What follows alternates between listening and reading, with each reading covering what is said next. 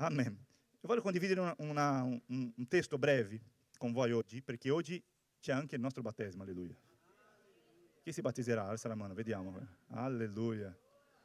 Alleluia. Oggi abbiamo alcuni fratelli che si battezzeranno, c'è la piscina lì, è quasi pronta. Infatti la piscina è pronta, noi che non siamo ancora pronti. Uh, ma c'è lì quel tempo. Uh,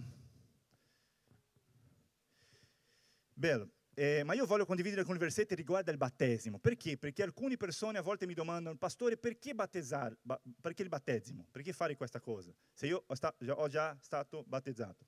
No? Io voglio condividere qualcosa, ma prima preghiamo al Signore. Dichiariamo che il Signore possa parlare ai nostri cuori. Amen. Chiude i tuoi occhi se puoi. Spirito Santo, parla con noi, Signore, che la tua volontà sia fatta. Noi vogliamo vivere una vita sui principi del Signore. Vogliamo vivere quello che è nel tuo cuore, secondo la tua volontà, Signore. Per questo parla con noi nel nome di Gesù. Noi apriamo i nostri orecchi spirituali, i nostri cuori, dichiariamo, Spirito Santo, parla in modo individuale con ognuno di noi nel nome di Gesù. Io dichiaro Signore, parla, Signore, con questa Chiesa, con i tuoi figli, che la tua volontà sarà fatta in questo tempo. Noi rifiutiamo ogni distrazione, dichiariamo che la tua parola sarà Uh, raggiungerà l'obiettivo, i cuori dei miei fratelli nel nome di Gesù. Se tu vuoi sentire una parola di Dio, di un amen forte. Alleluia. Leggiamo un testo, Matteo 3, 13. Perché quando parliamo del battesimo, parliamo uh, di un principio spirituale. Noi oggi stiamo parlando tanto di principi. Il battesimo è uno dei principi più importanti della vita del cristiano. In verità è uno dei basilari, no? i principi basilari, fondamentali della nostra vita, che ha a che fare con battezzarsi. E quando parliamo del battesimo è quello che ho detto, alcune persone sempre domandano, pastore, ma io sono già stato battezzato. Quando sono nato, la mia famiglia mi hanno messo, mi hanno portato alla chiesa, no? Era lì e mi hanno fatto quel battesimo. Serve quel battesimo? Io voglio dire che la vita del cristiano, come ho detto all'inizio di, della riunione, è sempre, deve essere allineata alla parola di Dio. E la parola di Dio lascia molto chiaro il modo che noi dobbiamo battezzarsi, che noi dobbiamo fare lo stesso modo che ha fatto Gesù Cristo. Chi è il tuo principale riferente nella tua vita? Chi è il tuo principale riferente nella tua vita? Gesù Cristo, sì o no?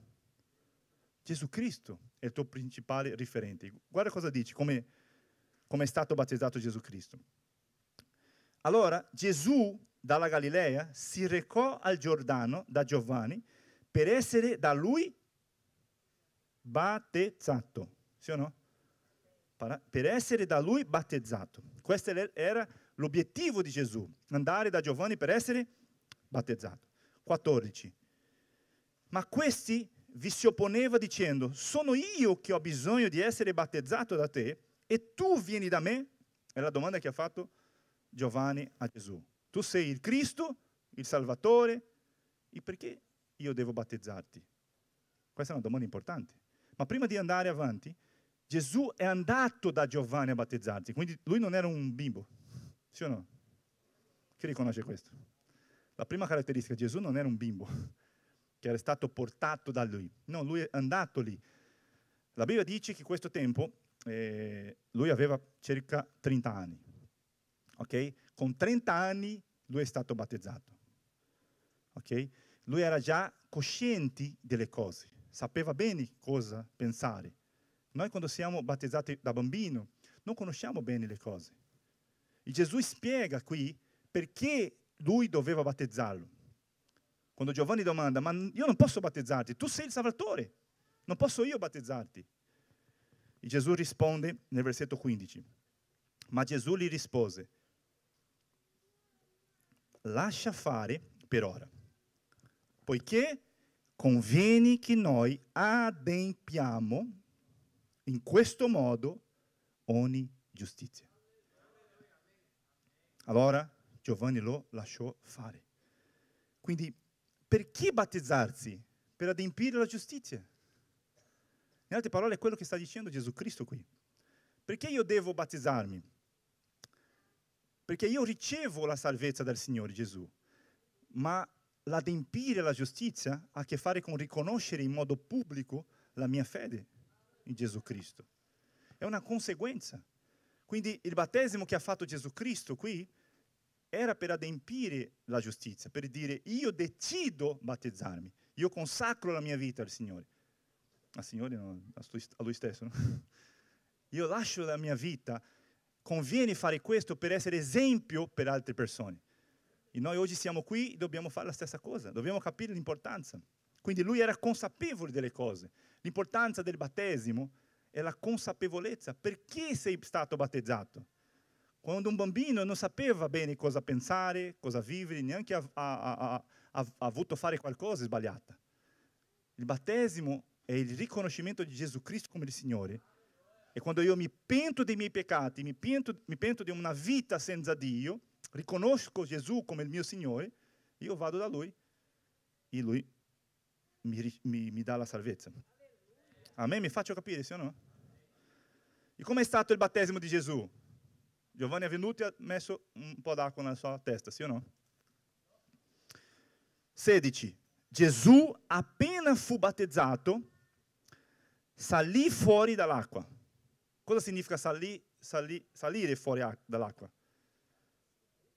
È che lui è prima entrato, o no? Una cosa semplice. Come lui poteva salire se non, se non è no, entrato? È sceso? Vi faccio capire? Quindi l'acqua che lui ha vissuto, l'esperienza che Gesù ha vissuto, è un'esperienza per un battesimo per immersione. È così che dice? Lui è stato, entrato nell'acqua e è uscito, no? è salito fuori dall'acqua per un, un, nuovo tempo, diciamo, un, un, un momento che ha diviso, ha diviso, la sua vita, diciamo. E così succede in tutti quelli che si battezzeranno. Chi si battezzerà oggi? entrerai nell'acqua fredda, amen? Ma c'è il freddo, il freddo è da Dio, sì o no? Eh, ha avuto un problema, non, non ha potuto riscaldare l'acqua oggi. Qualche problema parla con Giossi, Giossi è colpevole, Giossi là al fondo, lui non ha, non ha potuto... No, scherzo, scherzo, è calda, l'acqua è calda. Quindi uh, si battezza, ha a che fare con questo momento che io immergo, non so se va bene la parola, nell'acqua e esco per una nuova vita. È un, è, una, è un, momento importantissimo, il battesimo per immersione è quando io dico io entro con una vecchia vita e esco per una nuova vita. La giustizia, adempiere la giustizia è quello. Io dico a tutto il mondo che sono una nuova creatura. Quella vecchia è stata morta sulle acque. Adesso sono uscito, bagnato con le acque dello Spirito, Amen. Mi faccio capire? Importante quello, capire. E dopo il versetto 17 dice, ed ecco una voce dai cieli che disse, questo è il mio figlio diletto, o mio diletto figlio, nel quale mi sono compiaciuto. Quando noi viviamo questa esperienza, Dio si rallegra. Dio si è rallegrato, diciamo, quando Gesù è stato battezzato. E quando tu uscirai dell'acqua, o quando tu sei uscito già dell'acqua, no? quando sei stato battezzato, Dio era felice in quel momento, diceva, questo è il mio figlio, questo è il mio figlio. Per questo è bella l'importanza del battesimo, perché è il momento che Dio ti guarda in un modo diverso, Dio ti aveva già quella cosa, un amore per te, ma come che il battesimo in quel momento, lui ha detto a Gesù Cristo, ma lui dice ogni giorno, ogni persona che si battezza, lui dice la stessa cosa. Questo che è stato battezzato è il mio figlio amato, mio diletto figlio. È bella l'esperienza. È bella, questo mi piace il battesimo, perché io sono sicuro che lì Dio dice l'importanza di quella persona. E solo per finire, dico tre cose, tre conseguenze del battesimo nelle acque. La prima conseguenza parla della libertà della schiavitù del mondo. Sai che la Bibbia quando parla de, dell'Egitto parla del mondo, sì o no? Faraone rappresenta il diavolo, i Cana la terra promessa. Sempre che leggi la vecchia alleanza, tu puoi vedere queste cose che rappresentano principi spirituali. E se noi vediamo qui, 1 Corinzi 10, 1, guarda cosa dice qui, 1 Corinzi 10, 1. Non voglio infatti che ignorati, fratelli, che i nostri padri, questo parla del popolo di Israele, ok?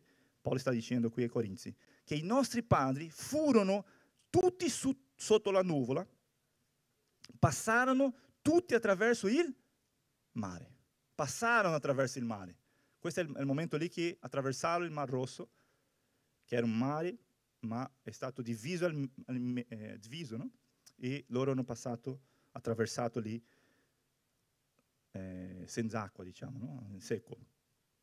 Mi faccio capire, se no? Il versetto 2 dice, fur, quel, quel momento lì, no? Furono tutti battezzati nella nuvola e nel mare per essere di Mosè. Quindi in quel momento di attraversare il Mar Rosso rappresentava una nuova storia che loro stavano vivendo. Loro vivevano lì nell'Egitto, rappresenta il mondo. Amen?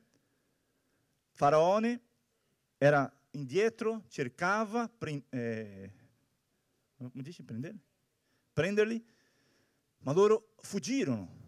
E quando loro hanno attraversato il Mar Rosso, cosa è successo? Chi ti ricorda la storia? Cosa è successo? Gli acqua si chiudono, sono chiuse e loro sono liberati dall'Egitto, liberati dalle opere, da, dalle mani di Faraone. Fino a quel punto, anche se loro stavano già in cammino in deserto, ma quel momento che loro hanno attraversato il Mar Rosso è il momento vero che loro sono liberati dal mondo. Quando tu in quel momento che attraverserai quel mar, quel mar, uscirai libero del mondo. Ci sono tanti cristiani perché noi siamo qui in questo mondo, ma quando parliamo de- del mondo è un'influenza in questo mondo, ma sa una cosa importante?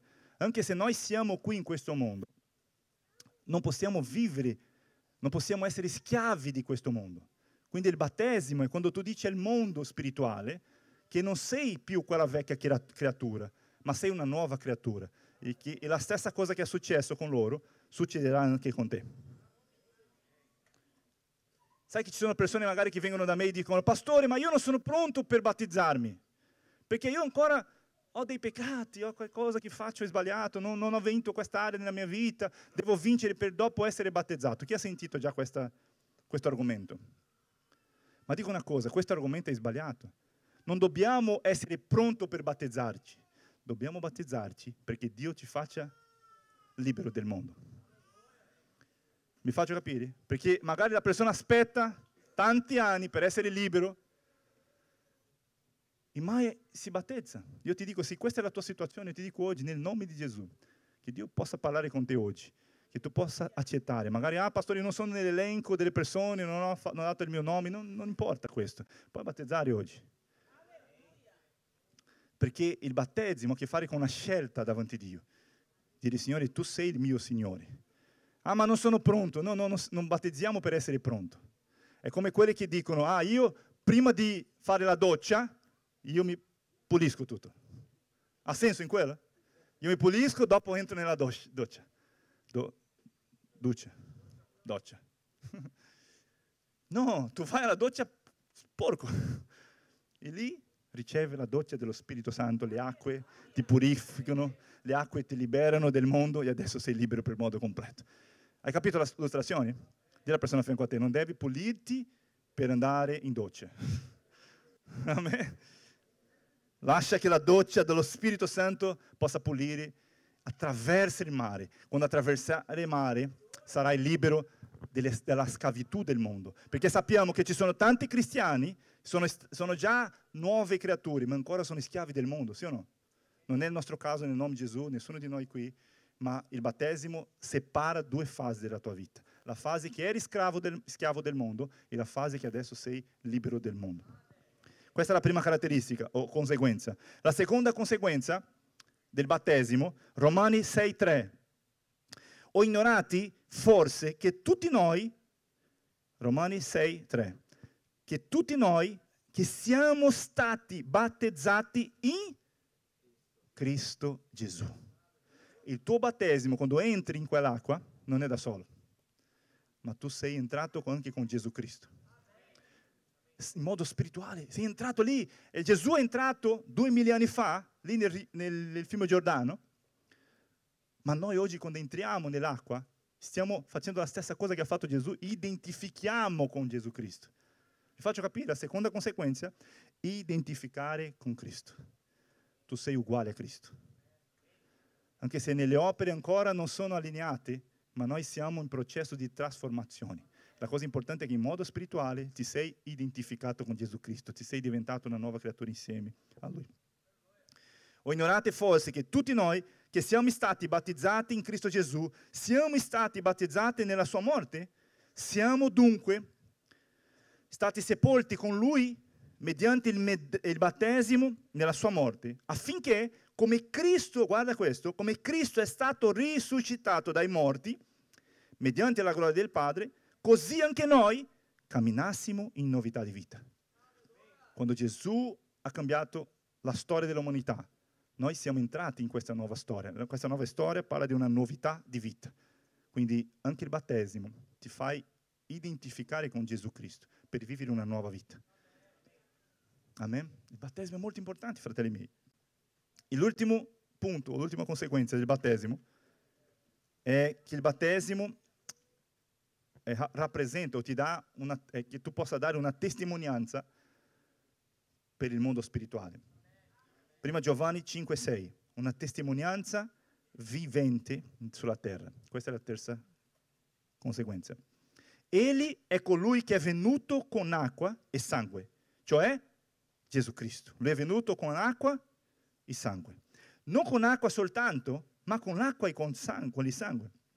Ed è lui lo spirito, eh, scusami, ed è lo spirito che ne rende testimonianza, perché lo spirito è la verità. Sette. Poiché tre sono quelli che rendono testimonianza. Dico come testimonianza. Lui dice che tre sono quelli che rendono testimonianza. Chi, cosa rende testimonianza? Versetto 8. Lo spirito, l'acqua e il sangue.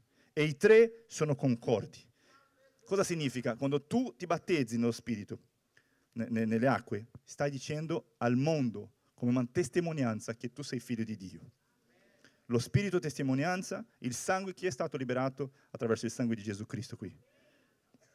Adesso manca soltanto per alcuni l'acqua, l'acqua che fare con battezzarsi. Quindi l'ultima cosa è confermare pubblicamente che tu sei figlio di Dio.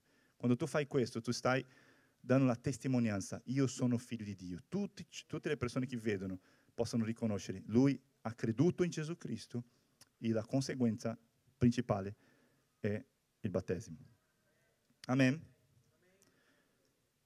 Alleluia.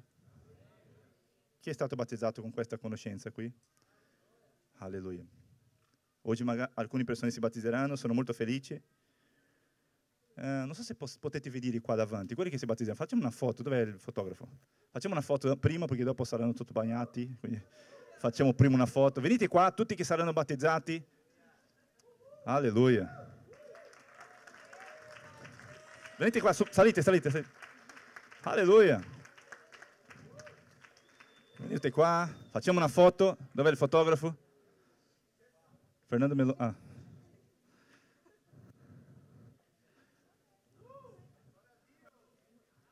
Alleluia. Facciamo una foto bella con il battesimo. Non, manca una. Alleluia.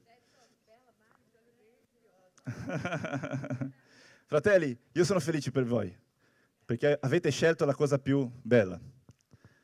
È, un, è sicuramente nuovo, un nuovo momento nella tua vita, qualcosa spirituale, un segno spirituale che Dio sta confermando nella loro vita. Noi siamo felici di far parte di questo momento. E sono sicuro che Dio benedirà tantissimo. Amen? Alleluia, sono molto felice. Adesso voglio leggere un testo veloce. Atti 8, 38. Si aspetta che adesso facciamo una foto, magari c'è qualcuno che entra di più. Atti 8:36, guarda che bello questo. A volte noi creiamo tanti requisiti, tanti criteri per battezzarsi. E come ho detto io, non dobbiamo pulirci per dopo fare la doccia. Dobbiamo fare la doccia per ricevere la, la, la purificazione completa. Mi faccio capire, sì o no? Magari tu ancora hai dubbi. Ah, pastore, non so se posso battezzare, sono pronto se non sono battezzato, ma non ho fatto un corso, non ho fatto quell'altro, non ho fatto i primi passi, non ho finito quel consolidamento. Lascia una cosa importante. Io condividerò qui veloce un, un momento nella Bibbia che c'era un, un uomo che stava leggendo la Bibbia. È arrivato Filippo, chi si ricorda la storia? Filippo è arrivato lì e quell'uomo ha visto Filippo e ha voluto togliere i dubbi riguardo al battesimo, alla Bibbia. E loro hanno parlato tanto, ha, ha, ha, Filippo ha aiutato in tante domande, in tanti dubbi che aveva lui. Ma c'è un momento che si hanno fermato e lui ha fatto una domanda. Guarda, Atti 8:36. Strada facendo, giunsero a un luogo dove c'era dell'acqua. Lì c'è l'acqua. Dì alla persona c'è un'acqua lì. Ha visto l'acqua? C'è l'acqua. Bene. E l'eunuco disse, guarda la domanda che ha fatto l'eunuco. Ecco dell'acqua. Che cosa mi impedisce di essere battezzato? Lui ha fatto la domanda, cosa mi impedisce di essere battezzato? Una domanda importante ha fatto lui, sì o no? In questo momento l'apostolo Filippo poteva dire qualcosa. No, deve fare il corso delle acque, del battesimo. Deve fare la maturità. Deve fare, non so, il consolidamento, leggere tutto il libro, i miei primi passi. Qualcuno mi segue qui? Deve seguire in chiesa, deve dare la decima, deve fare qualcosa. Ci sono tante altre cose che possiamo dire. Lui poteva dire questo, sì o no? Aveva l'opportunità. Filippo aveva l'opportunità di mettere criteri, requisiti per essere battezzato. Vediamo qual era, quali sono i requisiti che ha detto Filippo. 37. Filippo disse, se tu credi con tutto il cuore, è possibile. Quali sono i criteri? Per essere battezzato, l'unico criterio veramente biblico, credere con il tuo cuore per essere battezzato. L'unico criterio per essere battezzato biblicamente è se tu credi in Gesù Cristo. Se tu riconosci Gesù Cristo come il tuo Signore e Salvatore, non, non c'è nessun altro dubbio. Mi faccio capire? Qualcuno mi segue, per favore? Qual è la risposta dell'eunuco? L'eunuco rispose, io credo che Gesù Cristo è figlio di Dio. Questa è la base. Voi credete che Gesù Cristo è figlio di Dio? Sufficiente. Questa è la base. Se c'è qualcuno qui che vuole anche essere battezzato oggi, questa è la tua opportunità. Se c'è ma magari qualche dubbio, io ti dico, possiamo togliere ogni dubbio, ma la Bibbia è molto chiara. L'unico requisito vero è credere in Gesù Cristo. Perché non battezzarsi? La mia domanda per te oggi è questa. Versetto 38 dice, 38 dice fece fermare il carro e discesero tutti e due nell'acqua, Filippo e Leonuco. Filippo lo battezzò, quindi lui è stato battezzato, soltanto perché ha creduto in Gesù Cristo. È l'unico requisito che la Bibbia lascia chiaro. Quindi faccio un appello adesso. Se tu ancora non sei stato battezzato e vuole unirsi, unirti a questi fratelli che si battezzeranno oggi, questa è la tua opportunità. Chi non è stato battezzato ancora, questa è la tua opportunità oggi. Non costringerò, non ti farò no? in vergogna o in qualche cosa, ma ti invito, se tu vuoi unirti, poi venite a noi, che noi ancora possiamo battezzarti. Alleluia, amen, chi crede in questo? Io voglio chiamare la Chiesa per alzarvi Noi faremo una foto, adesso sì, possiamo fare la foto? Dov'è il fotografo? Preparatevi. Alleluia.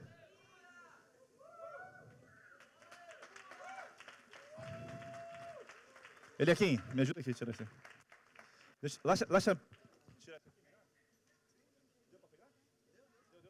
Grazie. Alleluia. Preghiamo per questi fratelli, amen. Alza la tua mano adesso, preghiamo, dichiariamo la benedizione di Dio sulla loro vita.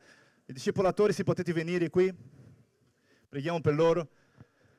Padre, nel nome di Gesù, noi vogliamo benedire ogni fratello, Signore, ogni sorella qui in questa mattina, Signore. Dichiariamo che loro sono scelti dal Signore, che lo Spirito Santo li ha chiamati, Signore, per vivere una nuova vita. Una vita, Signore, di una nuova creatura. Noi vogliamo benedire ognuno di loro. Dichiariamo che il tuo Spirito, Signore, è sceso in questi fratelli, in queste sorelle. Dichiariamo una nuova storia, Signore. Che loro possano vivere, Signore, qualcosa nuovo. Che lo Spirito Santo possa consolidare, Signore, quello che tu hai già iniziato. Una nuova storia. Noi profetizziamo, Signore, lo Spirito Santo, portando una nuova vita, una nuova storia. Che la grazia, il favore di Dio possa, Signore, seguire, Signore, questi fratelli. Io dichiaro nel nome di Gesù che la potenza del Signore possa, Signore, essere con loro. Dichiariamo una nuova vita. Oh, Signore, che loro sono liberi, Signore, dalle opere del maligno, Signore. Dichiariamo che loro sono liberi, Signore, dalle schiavitù del maligno dalle schiavitù del mondo. Dichiariamo che loro sono liberati oggi nel nome di Gesù. E quando entreranno in quell'acqua, Signore, qualcosa spirituale possa accadere nel nome di Gesù. Noi profetizziamo una nuova vita, una nuova vita, Signore, di figlio di figlia amata del Signore. Nel nome di Gesù. Benediamo, dichiariamo il favore di Dio, la grazia nel nome di Gesù. Nel nome di Gesù. Alleluia. Alleluia, glória a Dio. Dio è buono, amen? Potete cambiare? Eh, eh. Alleluia. Chi è felice qui? È un giorno bello, non so se, non so se eh, è venuto qualcuno, qualche persona per la prima volta, soltanto per celebrare insieme a qualche amico, qualche persona della famiglia. Se tu sei venuto la prima volta, io dico che sei molto benvenuto, che Dio possa benedire la tua vita, che Dio possa benedire la tua vita, che lo Spirito Santo di Dio sia sulla tua casa. Tu sei molto benvenuto. Amen. Questa è la nostra famiglia. Abbiamo i nostri difetti sicuramente, ma abbiamo un cuore per benedire la tua vita anche come Dio ha benedetto la nostra vita. Amen. Sei benvenuto un'altra volta, che potete tornare sempre, siamo qui. Amen. Noi finiremo la nostra riunione facendo il battesimo che sarà lì ok? Abbiamo fatto un spazio perché le acque non possono venire qui, ok? Per non bagnare questo pavimento, ma non è solo per separare lì. Se tu puoi avvicinare, facciamo qui un momento della lode anche per celebrare, amen? Prima di andare via, dà un saluto alla persona a fianco a te, se tu devi andare, puoi farlo nel nome di Gesù, ma dà un saluto alla persona, dà un abbraccio alla persona a fianco a te. Io dichiaro la benedizione sulla tua casa, lo Spirito Santo. Amen. Alleluia. Lasciami pregare per te per finire. Padre, nel nome di Gesù, io prego, Signore, per ogni persona, dichiaro la benedizione, dichiaro il favore, dichiaro la grazia, dichiaro che loro sono venuti, Signore, qui in questa riunione, Padre, come la primizia della settimana. E io dichiaro, Signore, che tu li ha benedetto nel nome di Gesù. Io dichiaro una settimana consacrata, una settimana benedetta, una settimana piena di favori, piena di miracoli nel nome di Gesù. Io dichiaro che questa settimana loro riceveranno guarigioni, riceveranno prosperità, riceveranno, Signore, porte aperte, miracoli economici, Signore, nel nome di Gesù. Che il Signore possa benedire la tua casa, la tua famiglia in questa settimana. Se tu credi in questo, di un amen forte. Alleluia. Dá un abbraccio alla persona a fianco a te, un saluto una parola di vita, sei un profeta del Signore. Amen. Ci vediamo prossima domenica.